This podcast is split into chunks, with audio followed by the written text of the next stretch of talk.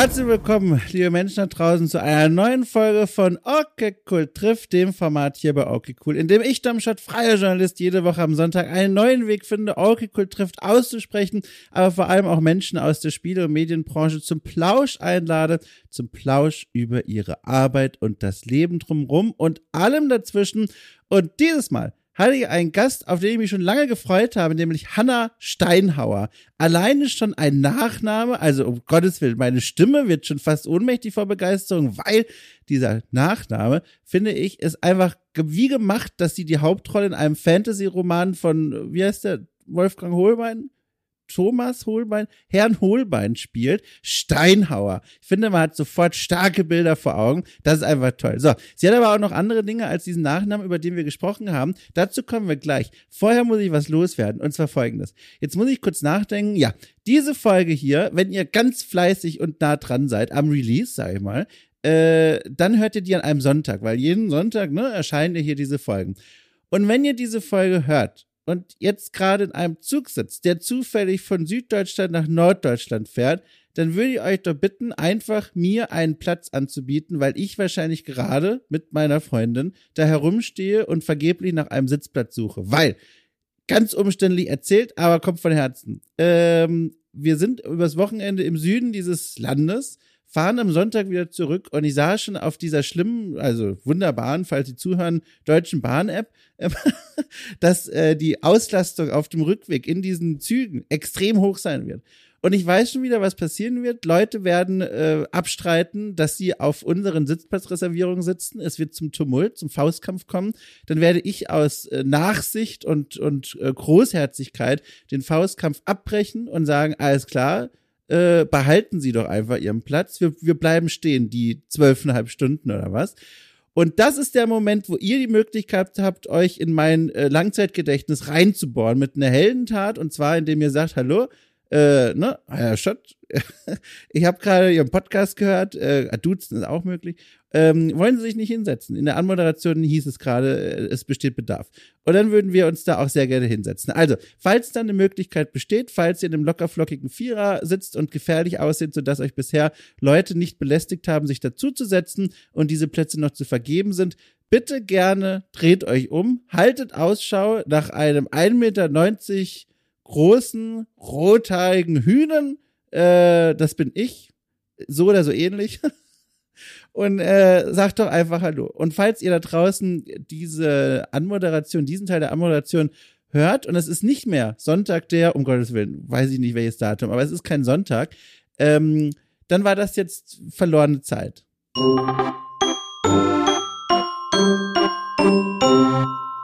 Und an dieser Stelle eine ganz kurze Werbeeinblendung. Genau, Werbung, die gab es in der Geschichte von Okay Cool noch nie und das aus zwei sehr guten Gründen. Erstens, ich habe immer für mich ausgeschlossen, hier irgendwas zu bewerben, das irgendwie mit der Spielebranche zusammenhängt. Also absolut keine Shoutouts für Spiele, keine Gaming-Hardware, die ich hier bewerbe oder irgendwas anderes, das mit meiner Arbeit zu tun hat, um meine journalistische Integrität zu wahren. Und zweitens, das, was ich euch da vorstelle, muss mir auch wirklich gefallen.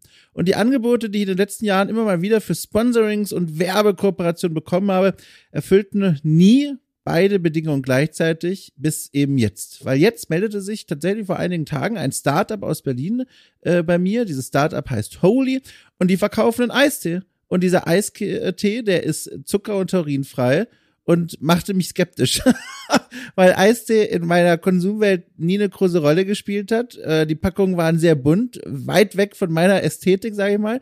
Und habe mir aber gedacht, okay, ihr habt nichts mit der Spielebranche zu tun, es ist ein Eistee, ich probiere das jetzt einfach mal.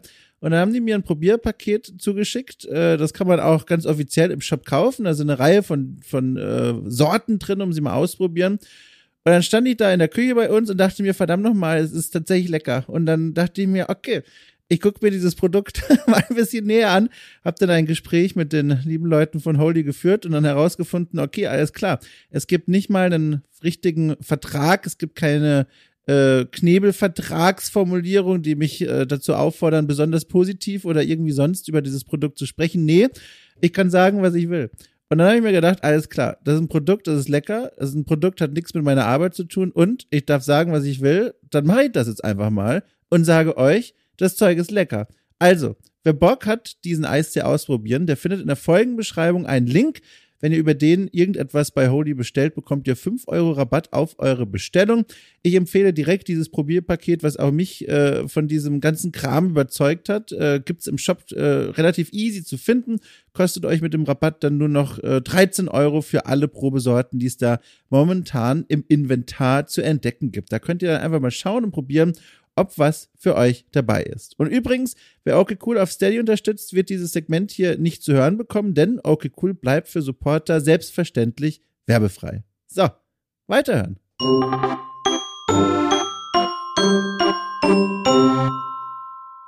So kommen wir zur Person von Hannah Steinhauer, ein äh, Mensch, der momentan wahnsinnig viel zu erledigen hat. Sie ist Mitgründerin und Teil des Entwicklerteams Spoonful Games, toller Name übrigens, Klammer auf, Klammer zu, und äh, hat eine wichtige Mission. Und zwar sucht sie nach äh, Publishern, Interessierten, die sich mit ihnen und dem Team kümmern wollen um ihren aktuellen Prototypen namens, ich habe es mir extra aufgeschrieben, weil ich mich schon in den Probestunden mehrfach verhaspelt habe. So, Adventurous Advocate. So, das ist das Spiel Adventurous Advocate ähm, das äh, sich dreht um eine Frau äh, in ihren Mit-50ern, die äh, einen äh, ich sag mal, magischen Laden verwaltet, betreibt und die ständig immer wieder Besuch bekommt und die Möglichkeit hat, vage gesagt, weil es auch noch ein Prototyp ist, durch ihre Entscheidung, die wir beziehungsweise treffen, das Geschicke, äh, die Lebensgeschichten dieser Kunden und Kundinnen nachhaltig zu beeinflussen. So eine Mischung aus, ich musste immer denken an Tavernensimulatoren, äh, Fantasy-Puzzlespielchen und Rollenspiel. Da kommt eine ganze Menge zusammen, wenn es denn klappen soll. Und für diesen Prototypen sucht das Team, wie gesagt, gerade nach Publishern. Parallel äh, versucht man sich äh, mit Auftragsarbeiten, um Geld in die Kassen zu bekommen. All das ist momentan keine leichte Aufgabe, weil, wer die Branche ein bisschen verfolgt, weiß, die Fördertöpfe in Deutschland sind leer. Es gibt nicht allzu viel Geld, das in Fluktuation ist. Und all das äh, bringt kleinere Indie-Teams wie Spoonful Games äh, ein bisschen ins Straucheln im schlimmsten Fall. Und genau über dieses Gefühl des Strauchelns und was damit verbunden ist, darüber haben wir gesprochen. Außerdem sprachen wir über die vergangene Arbeit an diesem Prototypen, der hieß nämlich mal anders, sah auch mal anders aus und es brauchte äh, so wie es klang, viele durchlittene Wochen und Nächte und Tage und allem dazwischen, um äh, diesen Prototyp auf ein, ich sag mal, gesundes Maß umzumodeln. Darüber, wie gesagt, sprachen wir. Wir sprachen auch noch über viele andere, auch sehr schöne Dinge, die sich zwischen den Zeilen ergaben. Ich würde einfach sagen, macht euch bereit für eine sehr bunte, thematisch bunte Stunde, in der ich und Hanna Steinhauer, so der Esel hat sie zuerst genannt, aber nichts gegen Esel, äh, sprachen über Dinge, die Menschen aus der Spielebranche, insbesondere aus der Indie-Spielebranche, gerade, glaube ich, sehr viel bewegen. So, damit viel Spaß, ab geht's, los geht's.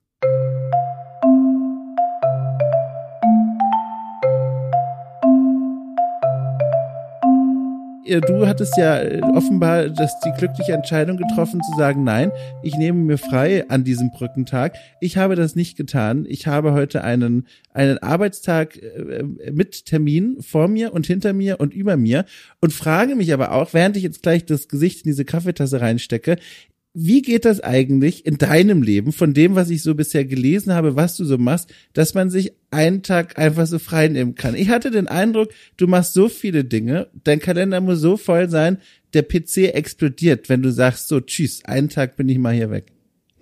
Ja, lange Zeit hat sich das auch sehr so angefühlt, aber ähm, ja, wir haben irgendwann die Entscheidung getroffen, dass wir uns Zeit nehmen können müssen, mhm. weil das sonst einfach nicht gesund wird. Ähm, von daher, ich meine, der größte Arbeitspunkt ist ja natürlich die Firma. Da gibt's immer zehn Millionen Dinge zu tun und da hat es sich auch sehr lange sehr schwer angefühlt, einfach zu sagen, okay, ich bin jetzt mal ein paar Tage weg.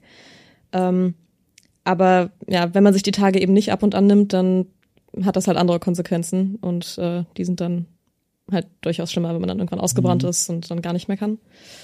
Ähm, genau, deswegen haben wir irgendwann beschlossen, okay, wir nehmen ganz normal Urlaub wie ganz normale Leute, die ganz normale Jobs arbeiten. Das, äh, da, da reißt du direkt ein Thema an, was ich hochspannend fände, das aber gleichzeitig auch ein sehr schweres Thema ist, hier mhm. Arbeitsbelastung und all das irgendwie zu jonglieren. Ich würde ja. sehr gerne da jetzt nachhaken. Wenn du aber sagst, okay, wir haben hier gerade unser Gespräch angefangen, lieber Dom, das ist mir noch zu früh. Ich habe auch noch ein kleines Thema am Rande, das kann ich kurz einstreuen und das ist ein sehr heiteres Thema. Also du darfst das jetzt gerne entscheiden. Ach, mir ist alles recht. Ich bin grundsätzlich die Person, die direkt in die harten Themen reingrätscht. Von daher wäre das dann nur passend. Ich, dann hebe ich mir das Heitere zum Ende auf. Da kannst du dich freuen. Das ist jetzt ein Spannungsbogen für uns alle. Wahrscheinlich ja oh Gott, dieses sarkastische, ja. Alles klar. Gut, vielleicht sage ich es Nee, nee, nee, also, das war gar nicht sarkastisch. Ich freue mich tatsächlich. Ich bin gespannt. Ja, ich auch. Also okay, dann lass uns doch mal direkt darüber sprechen. Das klingt ganz so, äh, dieses, man muss darauf achten, Urlaube und Pausen zu machen, weil sonst passiert mhm. Schlimmeres, als würdest du voll aus Erfahrung schöpfen. Kannst du uns alle mal vielleicht zu diesen Erinnerungen und Geschichten mitnehmen, an die du denkst, wenn du sowas sagst? Mhm. Also grundsätzlich ist es schon immer für mich ein Thema gewesen, dass ich eher mehr als wenig gearbeitet habe. Das heißt, es kam halt immer wieder mal Momente auf, irgendwie während des Studiums oder so, wo ich einfach gemerkt habe, okay, ich bin einfach ein paar, also ich, ich muss mal ein paar Gänge zurückschalten. Ähm, ganz der große Knackpunkt kam aber dann wirklich erst mit der Selbstständigkeit mit der eigenen Firma. Mhm. Ähm, ich erinnere mich daran, als wir angefangen haben, an dem Spiel zu arbeiten und wir haben, also an Adventures Advocate, so dem, dem Game, an dem wir gerade arbeiten, und ähm, wir haben Konzeptförderung bekommen, wir haben Prototypenförderung bekommen, alles gut. Aber wir hatten einfach, glaube ich, sehr falsche Vorstellungen von dem, was zeitlich machbar ist, wenn man auch noch eine eigene Firma am Laufen hat. Ähm, weil vielleicht so als Kontext, ich meine, ich habe meine Kollegen kennengelernt äh, am Cologne Game Lab. Wir ähm, haben zusammen studiert und ähm, im Studium beim Cologne Game Lab ist es halt eben so, dass man dass jedes Semester zweigeteilt ist. Also erst hat man die Hälfte mit Vorlesungen, wo man auch Klausuren und sowas schreibt, und dann die zweite Hälfte ist halt ein Semesterprojekt, wo man nur ein Spiel zusammen macht. Und da sieht es dann halt so aus, dass man halt irgendwie so sechs bis acht Wochen hat, je, nach, äh, je nachdem ob Sommer- oder Wintersemester, wo man sich dann voll auf ein Spiel fokussieren kann und sonst keine anderen Verpflichtungen für die Uni hat. Mhm, mh. Das heißt, wie das so meistens aussieht, ist es dann halt sechs bis acht Wochen Crunch für alle, dass alle sich da so richtig reinhauen. Mhm. Ähm, aber es war halt auch immer okay, weil danach kamen ja Semesterferien für so ein paar Wochen und dann konnte man sich auch wiederholen. Ähm, in diesen sechs bis acht Wochen, das war mal richtig spannend, weil es immer so viel passiert. Also, es ist ja schon eine sehr kurze Zeit, um ein Spiel zu machen, aber es sind so viele coole Projekte in so kurzer Zeit zustande gekommen. Ich glaube, wir haben am Anfang mit der Firma ein bisschen den Fehler gemacht, zu denken, dass wir in der gleichen Geschwindigkeit auch entwickeln können grundsätzlich. Mhm. Ähm, das ist natürlich nicht der Fall, weil ne, wir arbeiten ja nicht äh, zwei Wochen durch und dann äh, zwei Monate mhm. durch und dann machen wir zwei Monate Pause, sondern wir müssen ja ähm, die die, die Geschwindigkeit, die wir haben, müssen wir maintainen für eine viel längere Zeit. Ähm, und ich glaube, da haben wir uns am Anfang einfach ein bisschen verschätzt und waren dann nicht so zufrieden mit dem, was wir so erreichen konnten in der Zeit. Dann fällt ja auch noch 10 Millionen Papierkram, Dinge und organisatorisches an, wenn man eine Firma gründet. Ähm, man kommt einfach auch nicht so viel zum Spiel entwickeln, wie man das halt so doch zu Uni-Zeiten äh, konnte schon. Mhm, und ich erinnere mich an den Punkt, wo wir dann halt echt, also das war letztes Jahr zur Gamescom. Wir haben natürlich richtig reingehauen für die Gamescom, damit wir halt was vorzuzeigen haben. Nicht, weil wir ausgestand, äh, ausgestellt haben, sondern einfach, weil wir mit Leuten ins Gespräch kommen wollten, vor allem mit Publishern, um halt schon mal zu gucken, was da so geht. Ähm, so, wenn wir dann irgendwann an einem Punkt sind, Publisher zu finden. Und wir haben einfach so reingehauen und wir waren echt danach einfach alle komplett ausgebrannt. Und da kam so wirklich der erste Punkt, wo wir uns alle gefragt haben, okay, ist es das wert? Mhm, ähm, mhm. ich hatte dann glücklicherweise nach der Gamescom mir Urlaub genommen und kam dann also wieder. Alle waren am Boden und ich war dann diejenige, die wenigstens schon mal Pause hatte und dann wieder ein bisschen frischeren Kopf hatte. Und dann habe ich halt gesagt, okay, nee, wir kriegen das hin, aber wir müssen halt Dinge ändern, weil wir haben uns selber ein Arbeitsumfeld geschaffen, was nicht unseren ja. Bedürfnissen entspricht.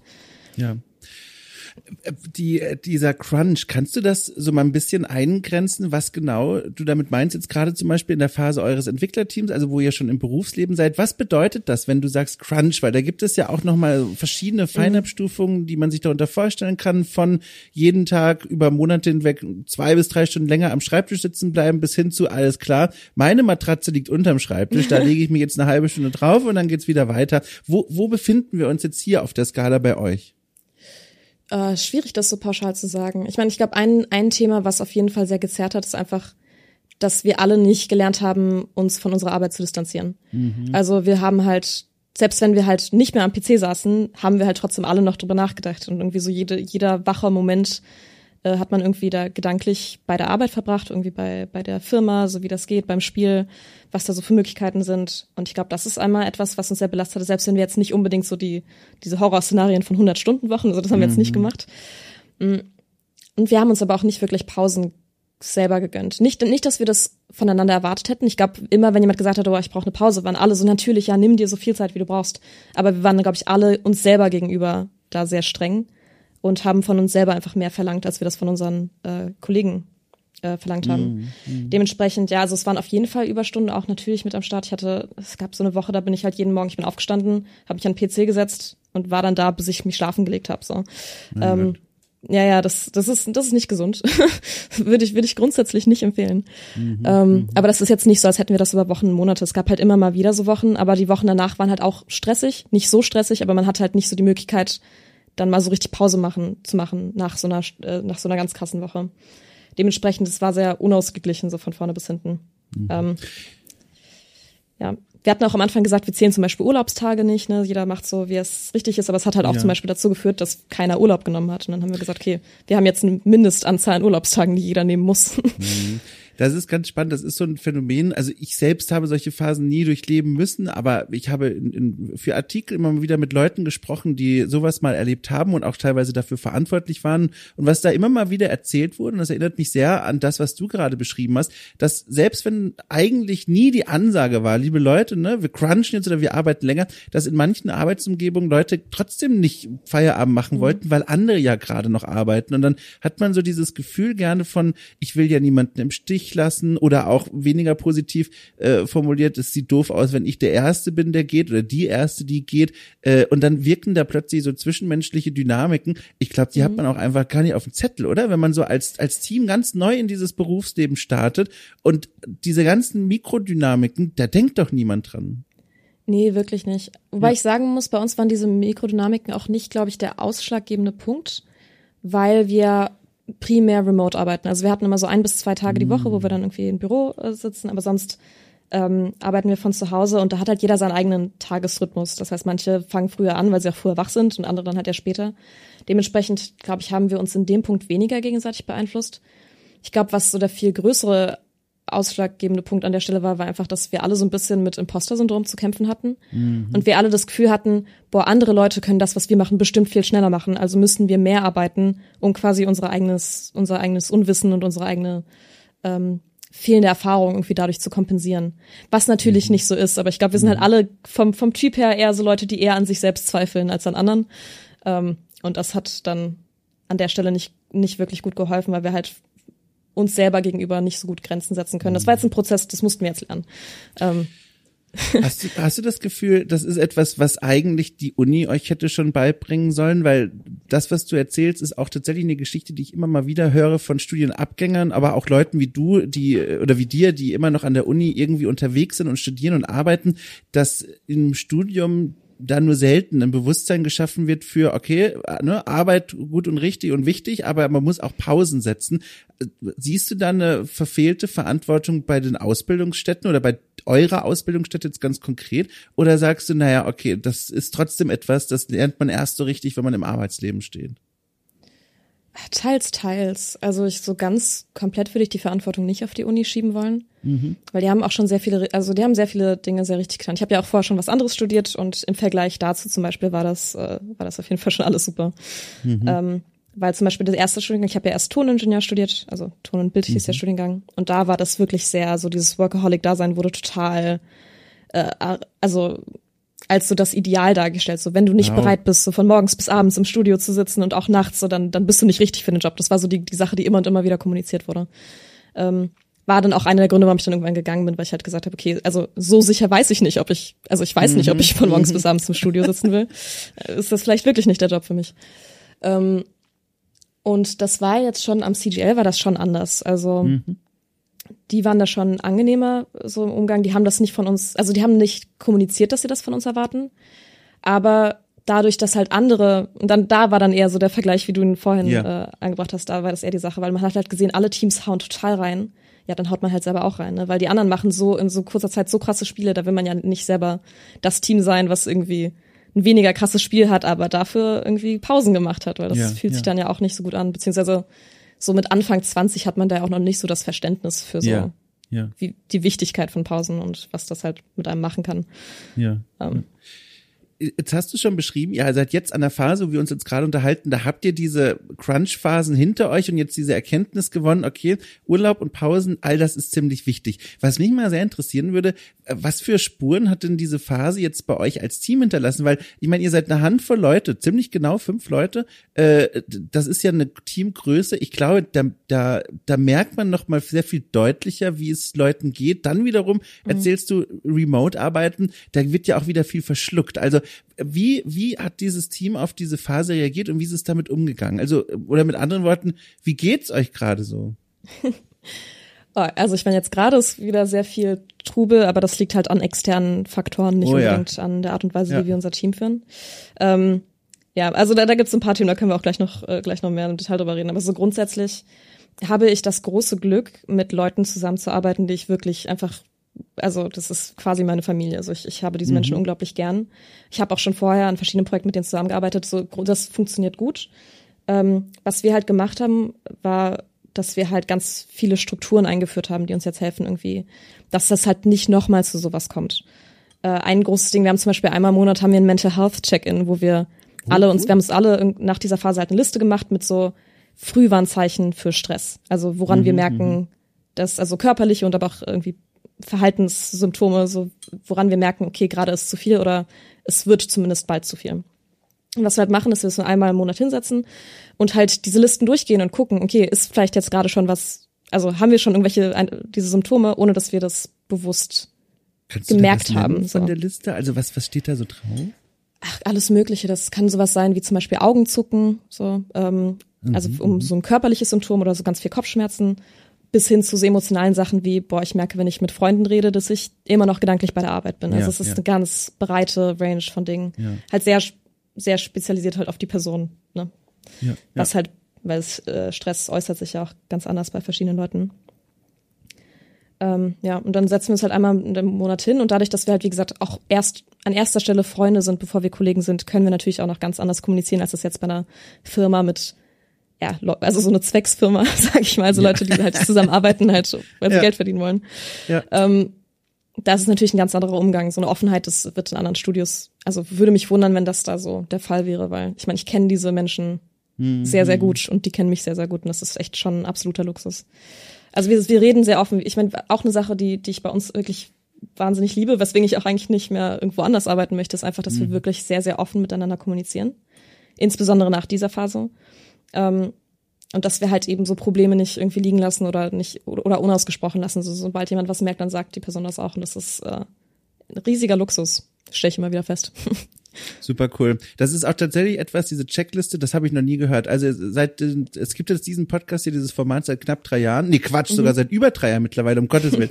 Und da habe ich schon viel äh, Geschichten gehört. Das fing ja auch hier alles an, dieses Format mit der Pandemie. Und da habe ich dann viel auch von Lösungsversuchen und Ansätzen gehört, wie Teams versuchen, diese auch wohltuenden Momente einer Bürobegegnung zu übersetzen auf Discord und Co. Und dann gab es zum Beispiel Teams, die erzählt haben, die haben bei Discord nicht nur Arbeitschannels, sondern eben auch Kaffeeküchen-Channels, wo man quasi mit seinem Account reingehen kann, wenn man signalisieren will, alles klar, äh, ich wäre bereit für einen Plausch. Und Ja. äh, ne, man versucht so Echtweltdinge abzubilden, aber diese Checkliste, das ist ja fantastisch. Darf ich fragen, wie ihr da auf die Idee gekommen seid? Ist das eine Ressource, die irgendwo online herumschwebt oder ist euch das einfach so eingefallen?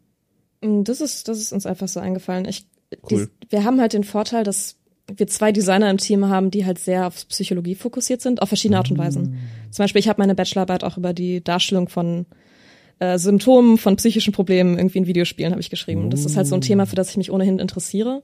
Ähm, ich lese so in meiner Freizeit freiwillig so das DSM so fünf. von daher ist es halt, Okay. ist es, ist es so ein Interesse von mir und da liegt mir, also kommen solche Ideen dann halt natürlich auch schneller, weil ich mich schon damit auseinandergesetzt habe. Da muss ich mal ganz kurz eine Seitenfrage stellen, weil das ist auch ein Thema, was mich sehr begeistert und interessiert. Ähm, gibt es so ein Spiel, das dir bei- bei diesem Themenkomplex besonders, ich sag mal, auf eine positive Art und Weise im Kopf geblieben ist? Also, dass auf eine interessante, ansprechende Art dieses Thema der mentalen Erkrankung zum Beispiel aufgegriffen und thematisiert hat? Gibt es da einen Titel, der dir da sofort einfällt? Ah, da gibt's ein paar tatsächlich. Also ich glaube, so das klassische Beispiel, was auch am bekanntesten ist, ist wahrscheinlich Hellblade Senua Sacrifice. Mhm, mh. Das ist ja einfach fantastisch gemacht auf so vielen Ebenen. Ich meine, selbst im Vorspann, ich meine, die, die erste Jobbeschreibung, die du liest, ist nicht irgendwie Producer oder so, sondern halt die ja. Mental Health Specialist, mit denen sie zusammengearbeitet haben. Das ist ganz, ganz klasse, wie sie das gemacht haben.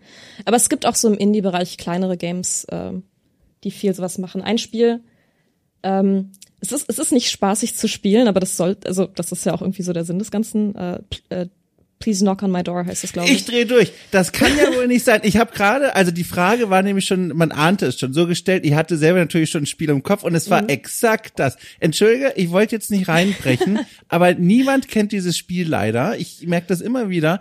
Und jetzt, ach toll, entschuldige, ich, ich stelle mich wieder nach hinten. Erzähl bitte weiter. Ach nee, das, also das Spiel habe ich zum Beispiel auch erst entdeckt für ähm, im Rahmen meiner Recherche für die Bachelorarbeit tatsächlich. Mega. Ähm, und da habe ich das da gespielt und es ist wirklich, es ist kein spaßiges Spiel. Es ist ja. nichts, was ich in meiner Freizeit gerne spielen würde, aber es ist sehr gut umgesetzt in sehr vielen Aspekten. Ich war da ganz doll angetan, entwickelt von einem schwedischen Indie-Entwickler Michael Leval. Ich weiß bis heute nicht, wie man den Nachnamen korrekt ausspricht. Ich nenne es immer unterschiedlich und dann darf man sich was raussuchen. Ich krieg's nicht besser hin. Ähm, ich glaube, er lebt mittlerweile in Österreich und arbeitet hm. dort bei einem Team. Jedenfalls Spannend. ein ganz tolles Spiel für all jene, die es nicht kennen. Äh, Im Grunde, also wenn man zynisch sein will, Management-Spiel. Es geht darum, eine Figur möglichst, ich sag mal, erfolgreich durch den Alltag zu bringen und diese Figur, die, die wird aus verschiedenen Gründen von außen, aber auch intern sozusagen äh, bewegt in eine depressive Episode und äh, erlebt immer mehr Einschränkungen in ihrem Alltag. Und unsere Aufgabe ist es eben, diese Figur möglichst, wie gesagt, gesund durch diesen Tag, durch diese Woche zu bringen. Und so wie ich das Spiel wahrgenommen habe, diese Schlinge, die sich da um den eigenen Hals legt und die, den Hals der Figur, die zieht sich unweigerlich immer enger. Mhm. Also es ist schwer in dem Spiel zu einem klassischen Erfolg zu kommen, aber das ist ja auch die Idee des Spiels. Die will eben eine ganz besondere Seite von psychischen Erkrankungen beziehungsweise hier Depressionen zeigen, nämlich dieses Gefühl der Einschränkungen, vielleicht sogar der Auswegslosigkeit, um, um so eine Empathie herzustellen, gerade auch bei Menschen, die vielleicht nicht so viele Berührungspunkte mit dem Thema haben. Und ich mhm. fand das, also das ging mir ja so nahe. Ich fand das Voll. damals hoch faszinierend, aber genau wie du auch sagst, also da muss man schon einen guten Tag erwischen, sage ich mal, um das, äh, ne, also spielen zu können. Ja, absolut weil sonst, also es kann einen sehr schnell sehr runterziehen, aber es ist, es ist äh, spannend gemacht. Es, ist, geht halt auch sehr einher mit, also der Spoon Theory, sag ich mal. Das ist halt so ja. dieses, also deine Ressourcen halt managen zu müssen, weil du halt limitierte Ressourcen hast und es können schnell Sachen kommen, die dich halt einfach noch mehr Energie kosten, als das jetzt bei anderen Leuten der Fall wäre. Und dann sind es halt kleine Sachen schon, die kommen können und dich raushebeln können und dass du das halt irgendwie antizipieren musst und damit arbeiten musst. Und das ist in dem Spiel natürlich super schwierig gemacht. Also wenn es nicht den Story-Mode gäbe, dann hätte ich das positive Ende auch nie erreicht, weil ja. das, also ja. ist ja quasi unmöglich. Ja. Ähm, Ach cool. Schön. Ach toll, da haben wir das Spiel auch mal wieder hier genannt. Ich freue mich ja sehr. Jetzt kannte es mal endlich jemand. Wie toll. Ähm, Nochmal von hier aus ganz kurz zurück. Du hast jetzt gerade von dieser äh, Checkliste erzählt. Mich interessiert noch eine Frage zu diesem Crunch-Thema. Wie mhm. ist denn jetzt zurückblickend eigentlich das Spiel, das ja aktuell noch in der Prototypenphase ist, wenn ich es richtig gesehen habe, Adventurous mhm. Advocate. Wie ist denn das jetzt geworden unter diesem, ich sag mal, diamantenen Druck da, in dieser extremen Arbeitssituation, weil man hört und erfährt ja immer wieder, es gibt ja auch, glaube ich, mittlerweile Studien, die das belegen wollen, ähm, dass diese Crunch-Phasen am Ende die Spiele eigentlich schlechter als besser machen, im Sinne von übermüdete Menschen mhm. machen mehr Fehler als ausgeschlafene Menschen, die dann wieder ausgebessert werden müssen. Wie waren denn jetzt eure Erfahrungen mit dieser Phase?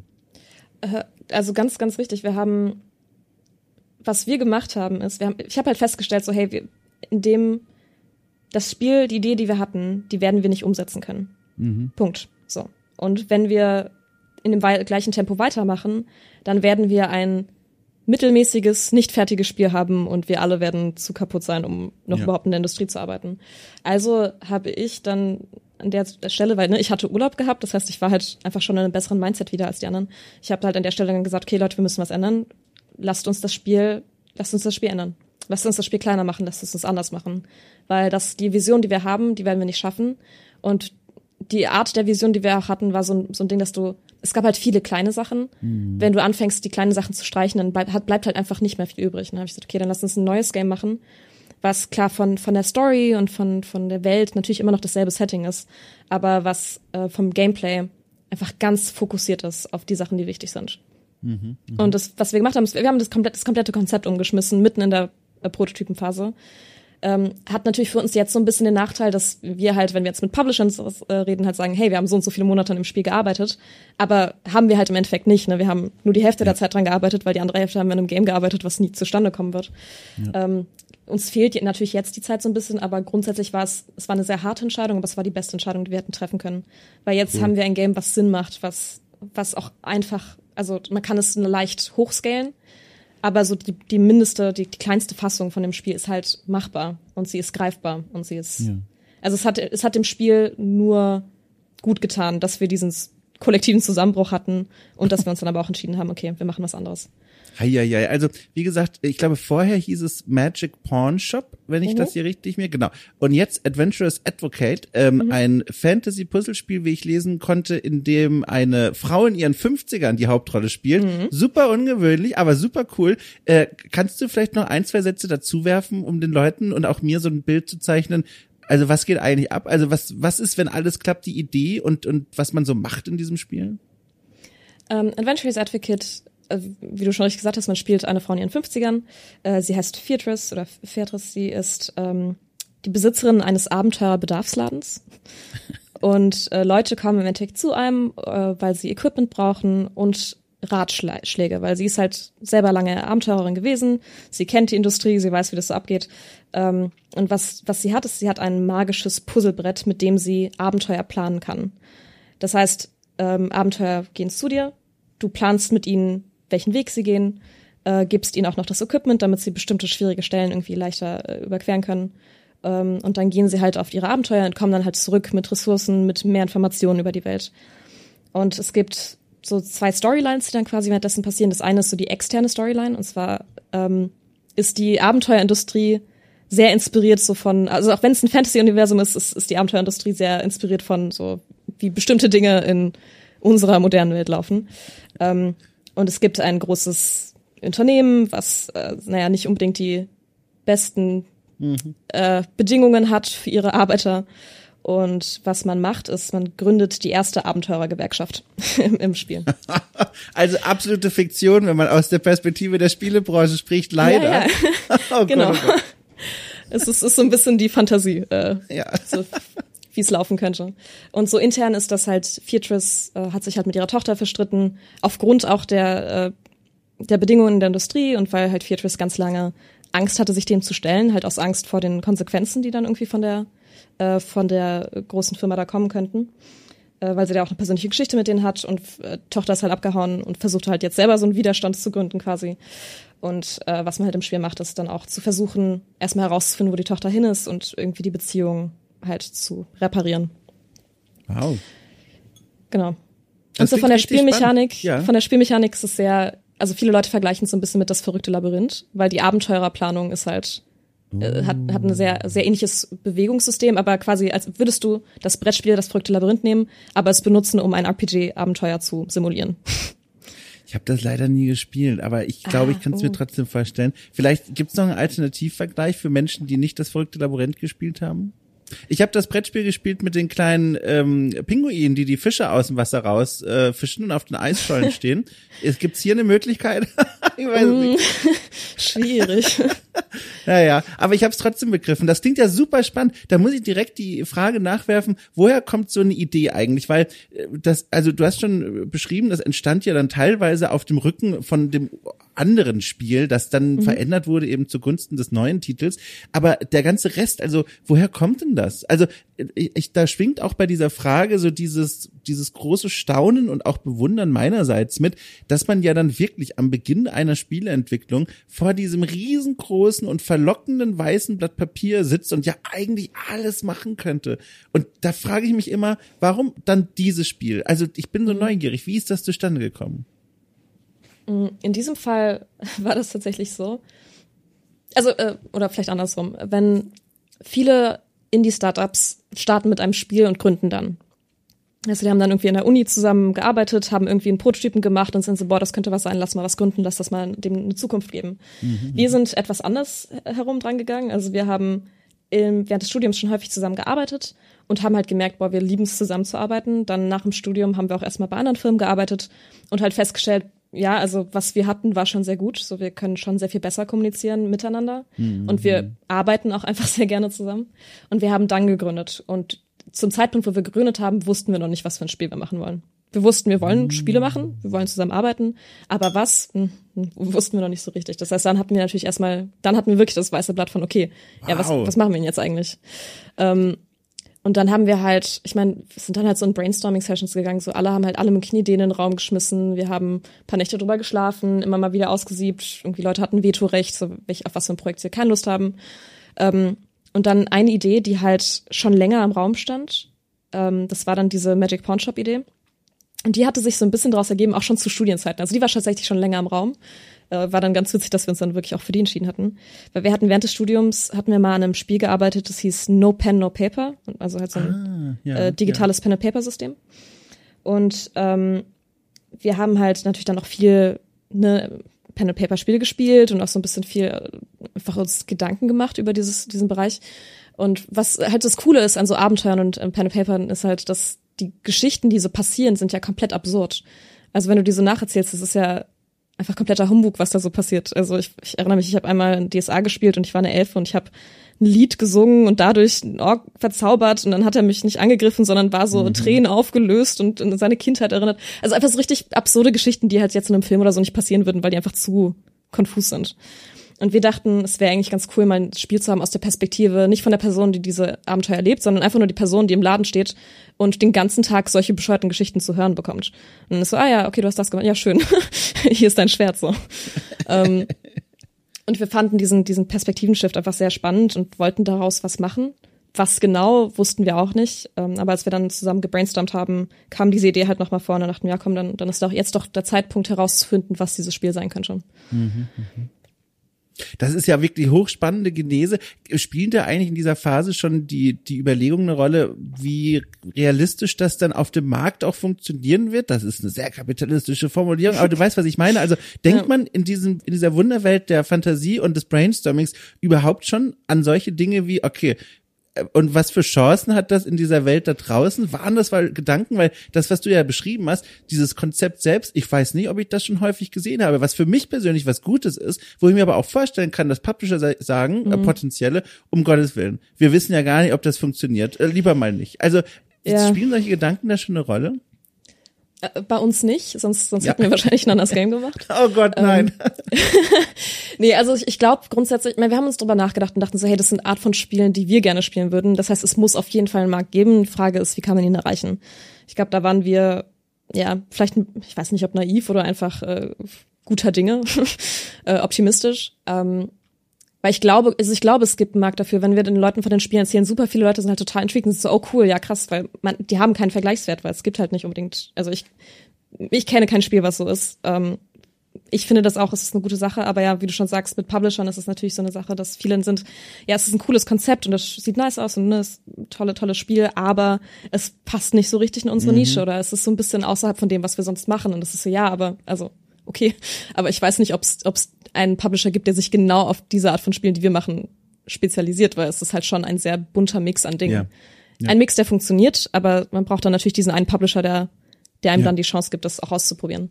Was aber das Problem ist, wenn du halt, also weißt du ja, unter dem Firmennamen ist es unser erstes Spiel. Ich meine, wir haben schon alle andere Spiele gemacht, aber unter dem Spoonful-Namen ist es unser erstes Spiel und dann ist natürlich der Publisher gerne äh, eher ja. risikoavers unterwegs. Kann, kannst du uns da mal so einen kleinen Einblick geben, wie das jetzt eigentlich aussieht? Also ich weiß ja, das äh, kommuniziert ihr auch ganz offen nach außen. Ihr seid jetzt gerade in dieser Phase, wo ihr nach Publishern sucht. Wie läuft sowas dann eigentlich ab? Also schreibt ihr dann E-Mails und sagt, hallo, ne, Herr, Frau Publisher, wir haben da dieses Spiel, äh, ab geht's, wann können wir mal vorbeikommen? Oder, oder wartet ihr auf die großen Messen, um den Leuten direkt persönlich da äh, ein Hallo rüber zu werfen? Oder wie läuft das eigentlich? Äh, wie immer ein bunter Misch aus diesem Ding. ähm, ich meine, die Suche fing so ziemlich damit an, dass wir hatten uns beworben alle für Amplifying New Voices. Das ist so ein Programm, das mhm. Leuten den ersten Besuch zu GDC sponsert. Mhm, mhm, ähm, und ich hatte das dann coolerweise auch bekommen und war dann so, also habe dann im Februar erfahren, dass es dann im März zu GDC geht und war so, okay, huch, äh, ja, dann gibt's jetzt einiges vorzubereiten. Und was ich dann halt gemacht habe, ich habe mich beim Me2Match-Tool angemeldet ja. und habe allen Publishern geschrieben, die da so in Frage kamen, ähm, ob ich denen das Spiel pitchen kann. eine Handvoll haben dann auch äh, zugestimmt und dann habe ich da gepitcht mit denen.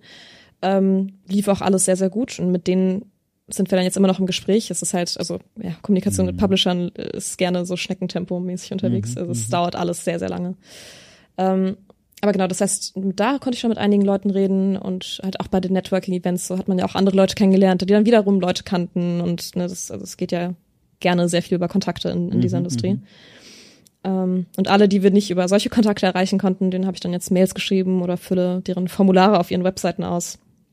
Was so ein Ding mhm. ist, war auch jede Firma, also jeder, jeder Publisher hat ein eigenes Formular mit eigenen Fragen.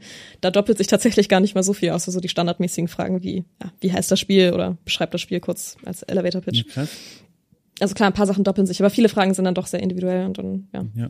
Ja. Füllt man da alles aus und hofft, dass, dass äh, man eine Antwort kriegt. Mein Gott. Und während all das läuft, wenn ich es richtig gesehen habe, macht ihr jetzt quasi Auftragsarbeiten, ne, um den Geldbeutel mhm. wieder so ein bisschen zu füllen. Ist das richtig? Erstmal, bevor ich jetzt Ihnen eine weitere Frage stelle? Nee, das ist das richtig. Genau.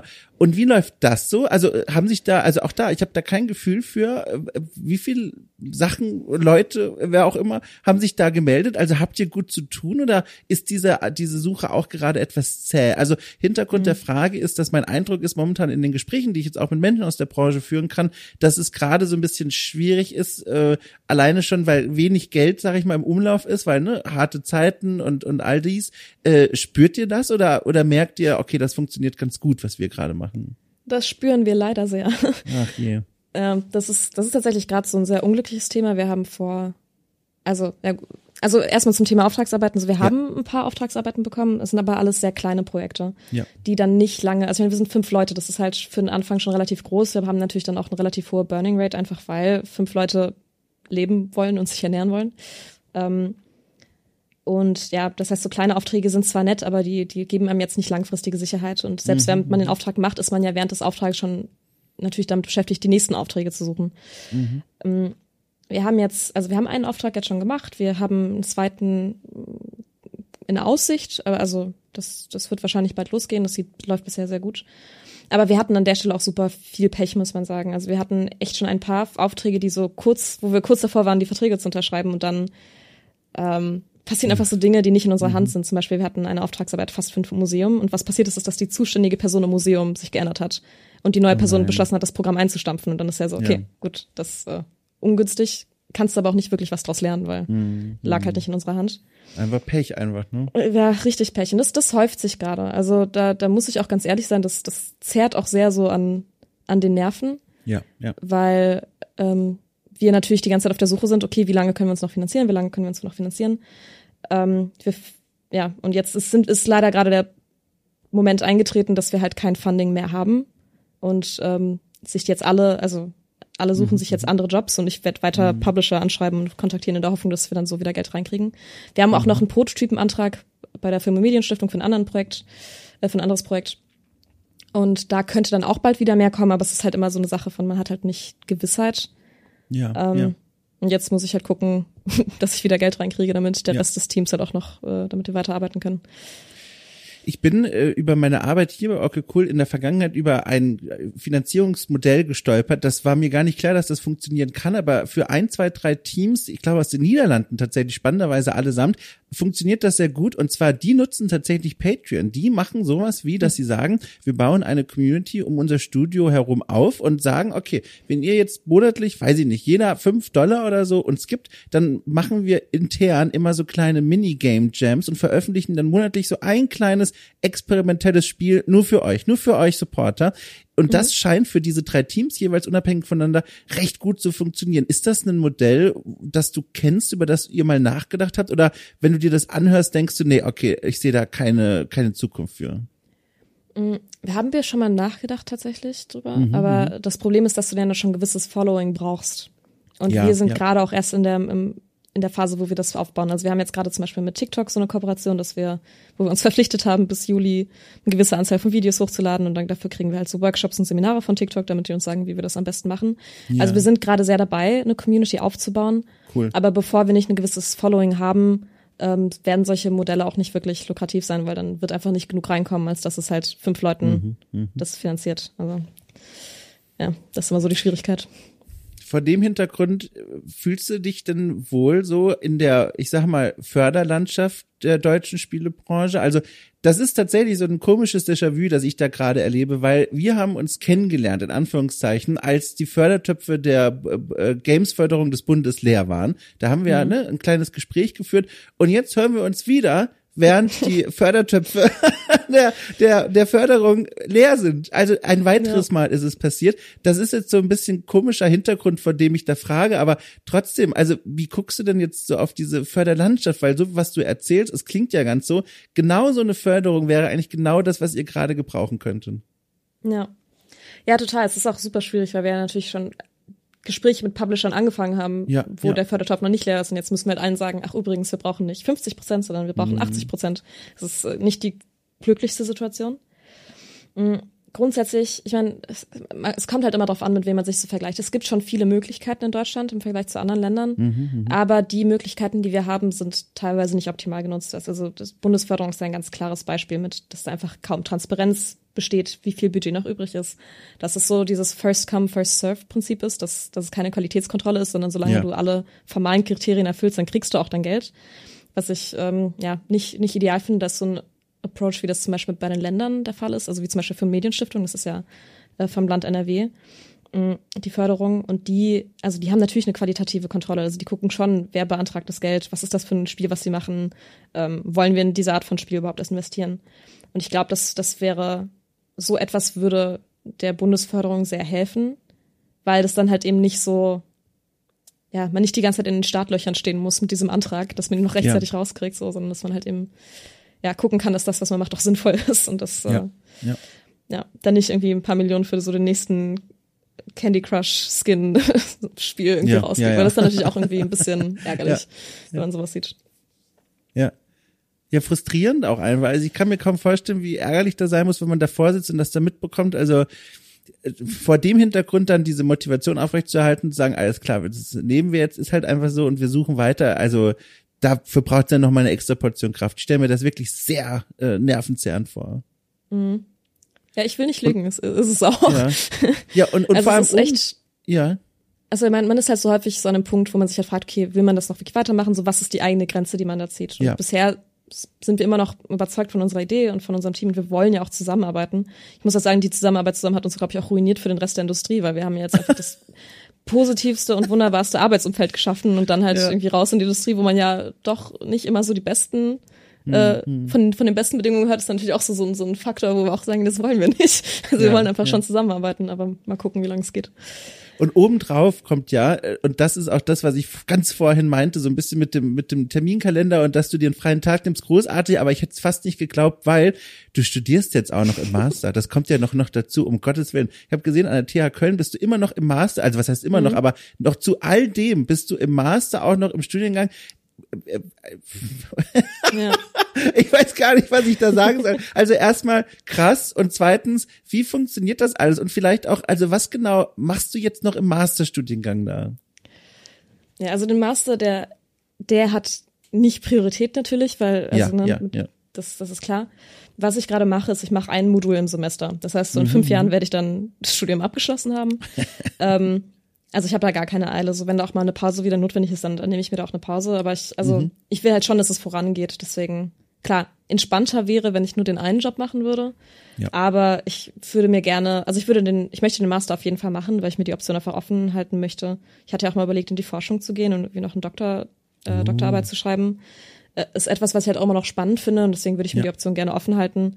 Timing ist natürlich gerade nicht ideal, aber deswegen gucke ja. ich halt, was so der beste Kompromiss ist. Und der beste Kompromiss ist gerade ein Modul pro Semester, also das Minimalste von dem, was geht. Und dann, äh, ja, guckt man, guckt man, wie es läuft. Mhm.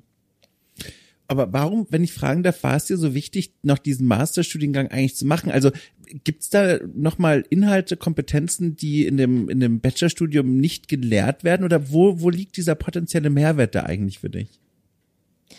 Ich meine, das Masterstudium habe ich angefangen, bevor ich die Firma gegründet habe, bevor ich auch überhaupt geplant hatte, die Firma zu gründen. Mhm. Ähm, ich, am Anfang war es, glaube ich, mehr so die, so die Angst davor, jetzt in die Welt rauszugehen, so dieser ja, Wunsch, ja. das Studium mhm. noch ein bisschen länger am Leben zu halten, damit man noch ein bisschen Zeit hat, irgendwie sich drauf einzulassen. Ähm, aber ich habe dann halt auch relativ schnell gemerkt, weil also das Master, das erste Mastersemester war dann halt während der Corona-Zeit. Da hat sich natürlich super viel geändert und das Arbeitspensum war auch einfach sehr ungleichmäßig aufgeteilt, weil ich, ich, ich meine, ich glaube, das ging vielen so. Die Welt geht unter und man muss aber irgendwie sich hinsetzen ja. und dann irgendwie Sachen machen, wo man denkt, okay, aber ist das, ist das gerade überhaupt wichtig?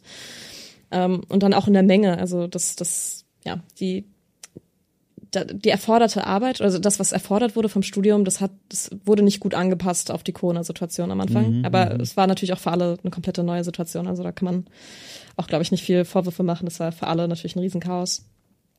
Aber ich hatte halt angefangen zu studieren und habe dann halt irgendwann festgestellt, so, okay, ich brauche eine Pause so und habe dann angefangen, einen Job zu machen stattdessen, also auch von der Uni. Das war ganz cool. Und dann, als der Job fertig war, habe ich dann quasi beschlossen, die Firma zu gründen. Das heißt, es war dann auch so mehr so ein, das heißt, das Studium war da halt noch am Laufen, aber es war pausiert. Grundsätzlich mache ich das Studium natürlich einerseits für den Abschluss, ähm, weil, ja gut, Master Titel zu haben, ist halt immer nützlich, mhm, glaube ich, mhm, oder kann mhm. nützlich sein. In der Spielindustrie vielleicht weniger, aber ne, dadurch, dass ich ja auch überlege, noch irgendwann zu forschen, ähm, das macht, also das ist natürlich mit einem Mastertitel und einer Masterarbeit, die man geschrieben hat, vor allem sehr viel einfacher. Ähm, und vom Inhaltlichen, ja, gibt es auf jeden Fall auch noch Dinge, die ich da lernen kann. Was zum Beispiel beim Master am CGL der Fall ist, ist, dass man ein Nebenfach hat. Also während man im Bachelor sich halt entweder auf Programmierung oder auf Kunst oder auf Design fokussiert, ähm, hat man im Master auch noch ein Nebenfach. Das heißt, man, ich habe jetzt zum Beispiel Design als Hauptfach und Programmierung im Nebenfach. Und äh, ich bin auch ganz froh, glaube ich, dann den Impuls zu haben, mich halt mehr mit Programmierung auseinanderzusetzen, weil es ist etwas, was ich halt, also wo ich halt so die Basics kann, ja. aber wo ich natürlich dann auch froh bin, einen Grund zu haben, mich da einfach meine Fähigkeiten da auszubauen. Mhm, mh. Weil ich glaube, ich bin von meiner ganzen Art schon immer sehr ein Generalist gewesen. Also ich kann viele Dinge und ich kann Dinge auch schnell lernen aber ich bin jetzt nicht so super tief spezialisiert, wie andere Leute das sind. Und es ist gerade in einem Indie-Studio ist das ein sehr nützliches Skillset, weil man in einem Indie-Studio auch 10 Millionen Jobs machen. Also es ja. machst ja nicht nur eine Sache, du machst ja ähm, das, was halt gerade ansteht. Und das ist, ja, finde ich, finde ich ganz praktisch. Ich, deswegen, ich glaube, ich könnte auch nicht in so einem AAA-Studio arbeiten, weil jetzt irgendwie eine Sache immer und immer wieder machen. Ich glaube, das, das wird mir auf, auf lange Sicht auch irgendwie nicht so den Spaß machen. Ich muss auch sagen, wenn ich dir so zuhöre, so, dass du dich da eigentlich sehr gut fühlst in diesem, in dieser Berufswelt, sag ich mal, oder? Also ich klar, klar, das mit den Förderungen, das ist super mhm. anstrengend, das ist alles nicht einfach, aber per se das Aufgabenprofil und das, was ihr und du so machst, es klingt so, als hätte nicht stattgefunden, dieser Moment des Aufwachens nach dem Studium, dem Ankommen in der Berufswelt und dann, dass man sagt, um Gottes Willen, ich habe mir das immer ganz anders vorgestellt. Das klingt bei dir nicht danach, oder? Also, es ist eigentlich ganz gut. Ja, nee, nee, das, das, das auf jeden Fall nicht. Ich bin sehr glücklich mit dem Job an sich. Ja. Ähm, was natürlich jetzt, jetzt wo ich halt auch Geschäftsführerin bin, so ja, ich wünschte natürlich, dass ich mehr Zeit hätte, tatsächlich Game Design, also tatsächlich meinen gelernten Job zu machen. Ja, ja, ja. Ähm, aber davon mal abgesehen, ich, ich liebe es, Spiele zu machen und daran hat sich auch nichts geändert und ich hoffe, daran wird sich auch so schnell nichts ändern. Ja, ähm, ja. ja.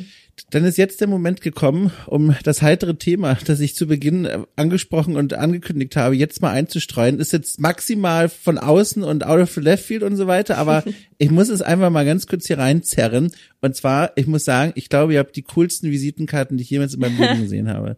Das ist der absolute Knaller. Ich habe es zufällig gesehen in der Vorbereitung auf unser Gespräch. Und zwar, Achtung, es sind Löffel. Es sind Löffel. Ich drehe mhm. durch. Wie passend ist das denn? Ich muss alles wissen. Erstens, wer ist dafür verantwortlich? Äh, ich tatsächlich. Ich drehe durch. Okay. Also es, Entschuldigung, ich muss direkt fragen. Es liegt auf der Hand, aber gleichzeitig auch nicht. Ich meine, bei dem Namen, okay, Löffel bietet sich an, aber wie bitte kommt man auf die Idee, es wirklich auch zu tun? Also, wie sah das aus? Bitte erzähl alles. Also, äh, wir hatten vom Incubator aus, also wir sind bei der Uni im Incubator äh, und da haben wir halt auch regelmäßig so Workshops und Seminare irgendwie, die, die uns weiterbilden sollen.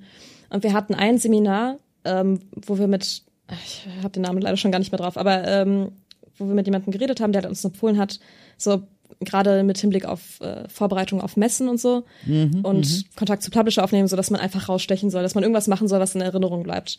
Und da hat dann irgendwelche Beispiele genannt und äh, weiß nicht, die Beispiele haben es mir jetzt alle nicht so angetan. Aber dann dachte ich, okay, habe ich ja weiter nachgedacht und war so, okay, hm, ja, Spoonful, wir machen sowieso schon super viele Löffelwitze. Wäre es dann noch so ein weiter Schritt, einfach zu sagen, okay, wir haben keine Visitenkarte, wir haben halt einen Visitenlöffel. ähm, ein Visitenlöffel, ich dreh durch, um Gottes Willen. Oh Gott, das ja. ist, also auch das, die Bezeichnung ist so naheliegend, aber in meinen Notizen steht's nirgends, um Gottes Willen. Ein Visitenlöffel, oh ja. Dazu kommt halt oh. auch noch dazu, dass ich einfach super gerne so ähm, Arts and Crafts mäßig unterwegs bin. Also ich habe mir vor ein paar Ah. Jahren mal so ein Gravurgerät geholt und habe halt ganz viel Gras äh, Glas graviert und habe halt irgendwann festgestellt, ah ja, also was heißt festgestellt? Ich habe dann halt, als mir diese Löffelidee kam, dachte ich mir, ja gut, ich habe ein Gravurgerät, ich glaube, das kann auch Stahl und Metall gravieren. ähm, und habe mir dann halt eben einfach mal so, so einen meiner Esslöffel genommen und habe halt geguckt, ob das klappen würde. Habe festgestellt, es klappt. Bin zum Team gegangen und war so, hey, ich habe eine Idee. Äh, die ist potenziell dumm. Ich bin mir nicht sicher, ob das eine gute Idee ist.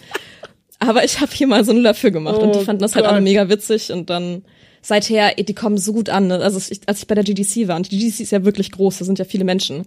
Ich habe mit einer Person geredet, habe den Löffel geredet und die war so, oh, you're the person with the spoons. Und es ist einfach, es hat sich so komplett rumgeredet irgendwie. Ganz, ganz witzig. Es hab, gibt auch einige Oh, Leute, Mann. die halt drüber getweetet haben und die Fotos geteilt haben. Es ist, also es war, es hat sich wie eine dumme Idee angefühlt, aber es hat sich herausgestellt, es war doch eine, eine ganz gute Idee. Ach schön, guck mal, da sind wir, sind wir quasi Geschwister im Geiste, weil genau das dachte ich mir letztens auch, als ich meine Visitenkarten zum ersten Mal entworfen habe. Äh, ich habe für, jetzt kram ich hier gerade, aber ich finde es jetzt auf die Schnelle nicht, ich habe das hier tief in die Schublade reingelegt. Ich habe auch Visitenkarten gemacht, kein Löffel, hat sie jetzt nie angeboten bei dem Namen Okay Cool, aber Ja. ich habe äh, Arts and Crafts, da fühlt ihr mich direkt angesprochen, auf die Rückseite der Visitenkarte habe ich mit Paint mich und meine beiden Kater gemalt Ja. und dann das hinten drauf gepackt und das Geile ist, also der Effekt ist so gut, weil es sieht aus, als würde man, also hätte man mit Bleistift die drauf gezeichnet, aber es ist eben drauf gedruckt und es ist so toll. Sag mal, jetzt muss ich mal ganz kurz, ich versuche das jetzt mal, ich, ich versuche gerade nach hinten zu greifen. Oh Gott, und eine aus dem Karton daraus zu zerren. Und dann werde ich dir ein Foto schicken und ich versuche diesen Satz jetzt so lange wie möglich zu strecken, um keine Pause entstehen zu lassen, Komma. Denn Ja. das äh, äh, ne, würde bedeuten, du musst die Pause füllen und das will ich dir an deinem freien Tag äh, äh, nicht äh, ne, auferlegen, Komma. Und deswegen schicke ich dir in diesem Moment, oh Gott, so viel auf einmal. Du gibst dein Bestes, man merkt's. Ich hänge mich richtig rein. Also für einen Freitag, ich falle fast vom Stuhl, so pass auf. Und jetzt kommt das Foto und jetzt halte ich fest, pass auf. Achtung, ich schicke es dir rüber und ich bin ja so stolz drauf.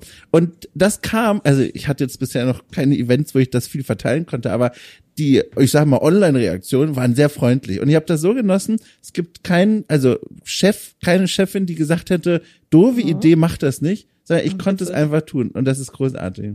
Von deiner Beschreibung wusste ich nicht genau, was ich mir vorstellen kann, aber das ist ja super süß. Ja, wundert mich nicht, dass da Leute positiv drauf reagieren. Es ist halt, man kriegt halt so viele Visitenkarten in die Hand gedrückt, ne? Das ist halt einfach super nice, dass- wenn man halt was, was hat, was irgendwie ein bisschen rausreißt. Und Das ist, Oh das sind schon sehr schöne Strichmännchen. der dicke Bauch da, also es ist einfach ganz schlimm. Das ist jetzt natürlich äh, einfach weggeworfen für Leute, die jetzt einfach zuhören und nicht wissen, wie sie aussieht, aber es ist es ist einfach fantastisch. Also ich habe da auch und jetzt kommt ja der größte Twist der ganzen Geschichte. Ich will dir ja gar nicht sagen, wie lange ich in Paint saß, um das so hinzukriegen. Also das sieht ja für dich wahrscheinlich aus wie alles klar. Äh, ne, das Taxi steht schon an der Tür. Ich habe jetzt zehn Sekunden für die Zeichnung, aber nein, ich habe einen Mittag verbracht in diesem Zeichenprogramm, um eine aufrechtgehende Katze, eine äh, sitzende Katze und mich fotorealistisch zu verewigen. Das war viel Arbeit, sag ich dir. Und äh, die Kunst ist, dass man das nicht sieht. Ja, die Zeit, die da reingeflossen ist, das zu wissen, das macht es auf jeden Fall noch mal besser. aber es war schon das- vorher fantastisch. Ja, Wunderbar. also vielen Dank, ich freue mich. So, jetzt muss ich erstmal die, die Tränen aus dem Auge streichen und die Karten wieder wegpacken. Oh, so. Boah, also jetzt habe ich mich wieder beruhigt. So, wann ist denn die nächste Gelegenheit für dich, diese tollen Löffel zu verteilen? Also der Terminkalender eures Studios, wie voll ist der denn? Also ich schätze mal, die Gamescom wird so ein Dreh- und Angelpunkt wieder werden für euch. Ja, auf jeden Fall.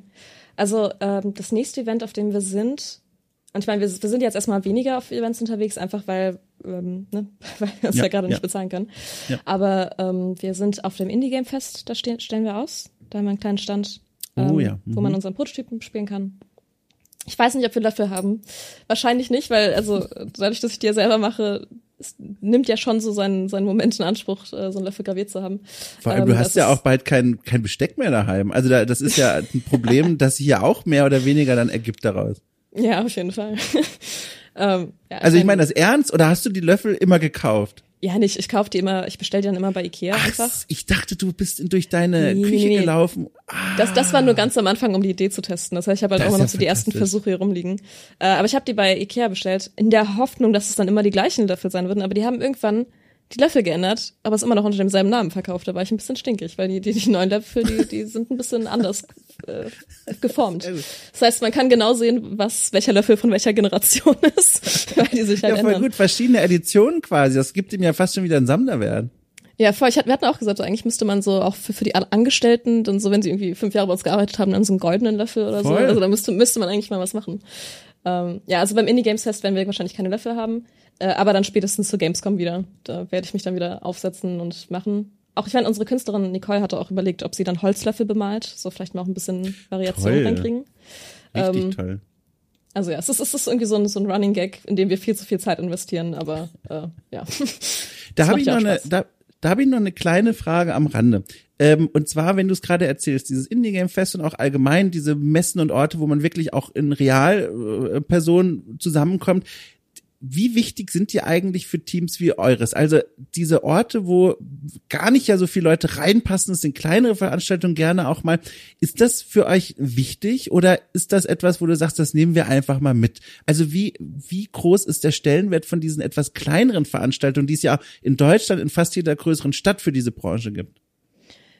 Also ich finde, kleine Events sind großartig, weil Ja, natürlich ja. dann die, die Leute, die da sind, sind natürlich dann auch eher regionales Publikum, sag ich mal. Ja. Und mit denen ist es ja unglaublich wichtig, sich da mit denen zu vernetzen. Also allein, allein mit den Menschen, die man kennt, das ist toll.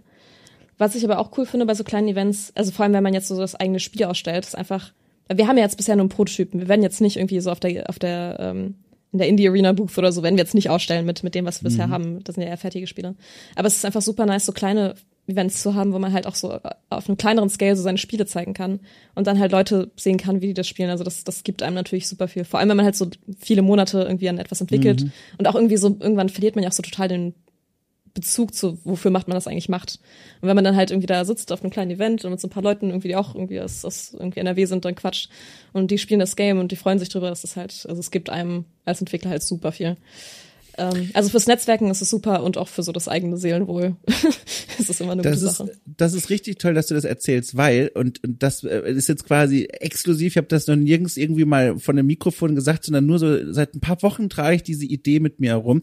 Ich hatte richtig Lust, so als nächsten großen Schritt äh, nächstes Jahr oder so, irgendwann, keine Ahnung, alles noch sehr vage, mal so ein Ding auf die Beine zu stellen. Ich hätte wahnsinnig Lust, mich da mal dahinter zu klemmen und so eine, so eine Veranstaltung, so ähnlich wie das Talk and Play in Berlin, falls du das kennst, äh, auf die Beine zu stellen, wo Entwicklerinnen und Entwickler hingehen können, ihr Spiel in welchem Zustand auch immer vorstellen und dann bei einem Bierchen oder auch einer Schorle äh, nur ein bisschen so plauschen darüber, ne? Was, was ist zu sehen, woran sitzt das Team gerade, wie sieht die Arbeitsatmosphäre aus in dem Studio und so weiter und so fort.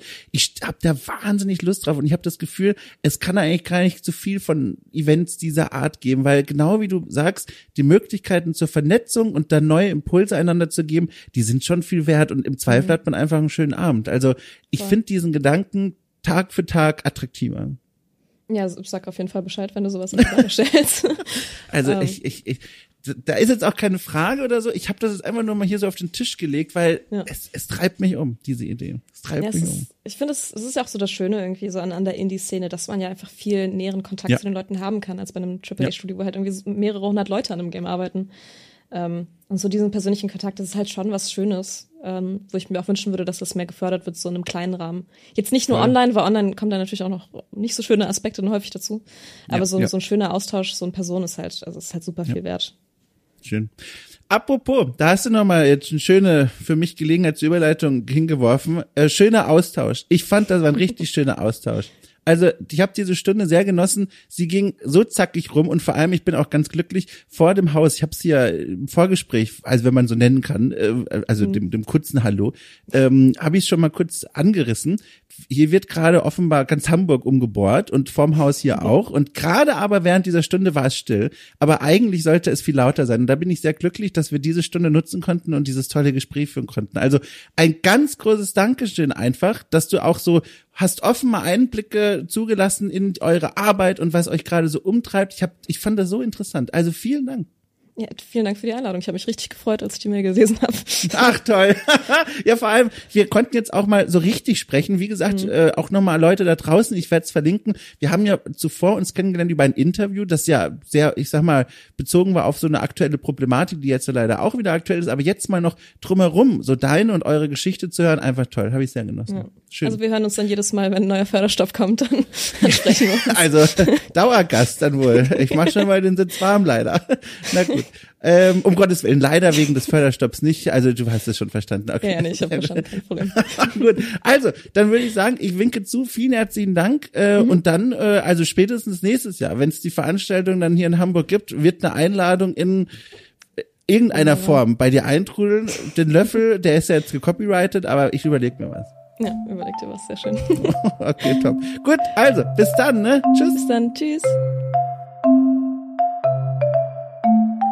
So, das war mein Gespräch mit Hanna Steinhauer, das ich sehr genossen habe. Ich hoffe, euch geht's ganz genauso. An dieser Stelle nochmal der Hinweis, ihr habt die Möglichkeit, okay Kult zu unterstützen und zwar bei Steady. Für fünf Euro im Monat seid ihr dabei und könnt euch nicht nur über ein schönes Gefühl des finanziellen Supports freuen, sondern auch um eine ganze Menge neuer Podcast-Formate, die sich dann ergießen werden auf euer Abspielgerät eurer Wahl. Podcast-Formate, in denen ich mich mit Gästen, aber auch mit meinen beiden Mitarbeiterinnen und Mitarbeitern, Lea Irion und Rainer Siegel, darum bemühe, neue und interessante Perspektiven auf die Spielkultur zu werfen. Außerdem und für dahin habt ihr die Möglichkeit, okay cool mit Bewertungssternchen zu bewerfen. Auch das ist eine Option, die ihr habt auf Spotify, Apple Podcasts oder einfach in eurem Herzen. Gebt doch einfach die Höchstwertung ab. Wir haben es verdient und freuen uns. So.